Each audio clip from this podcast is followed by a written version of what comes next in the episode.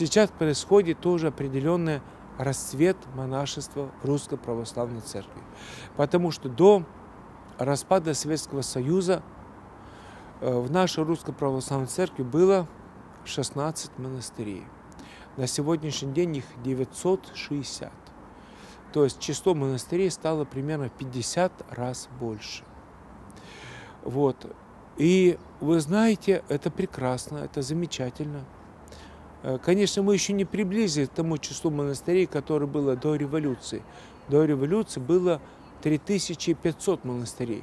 У нас еще позиция очень скромна и смиренна. И нам еще далеко до того, что мы потеряли после революции.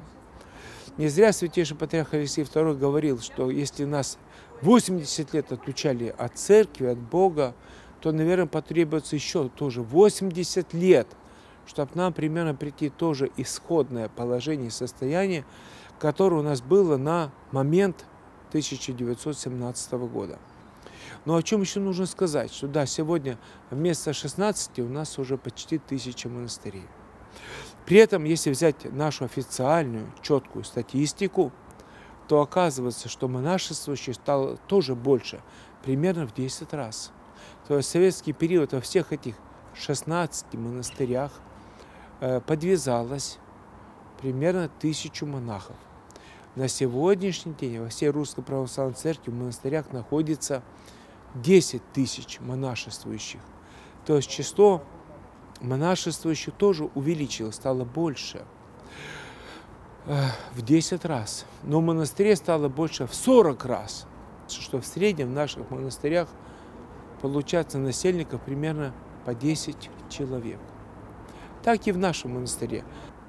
Когда рухнул Советский Союз, все оковы, препоны отменились, очень многие пришли в храм и покрестились. Кто-то, и слава Богу, кто-то повенчался, а кто-то пошел в монастыри, то есть исполнил свое заветное э, желание. Но что надо тут уже добавить? Что это желание было очень часто основано на прочтении книг, житий святых, например, Сергия Радонежского, Серафима Саровского, там Блаженна Матроны и других.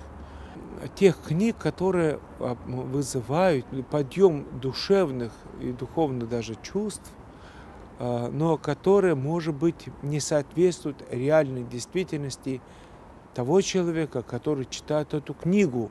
То есть что было в начале 90-х годов?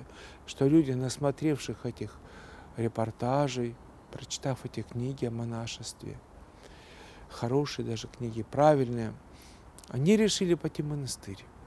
И пришли в монастырь, начали подвязаться. И эта волна была очень большая. Надо это сказать честно, прямо. Но потом эти люди, которые пришли реально в монастырь, им открылись те вещи, которые не написаны в книгах.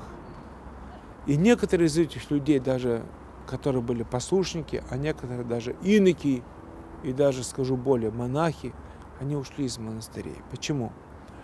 Потому что они сделали свой шаг преждевременно. И они только начитавшись книг и насмотревшись фильмов, пошли в монастыри и попытались э, стать э, послушниками, инокинями и иноками, даже не разобравшись сами в себе. А о чем это речь? Что это процесс очень глубокий, очень медленный, очень долгий. Вот, например, до революции в монастырях послушниками были по 6-8 лет – Сегодня это кажется диким. Как можно 6 лет себя или 8 лет себя испытывать? На самом деле это очень правильный момент. Почему? Потому что это очень трудный экзамен, очень сложный. Испытать себя, понять, вот монашество это твое или это не твое.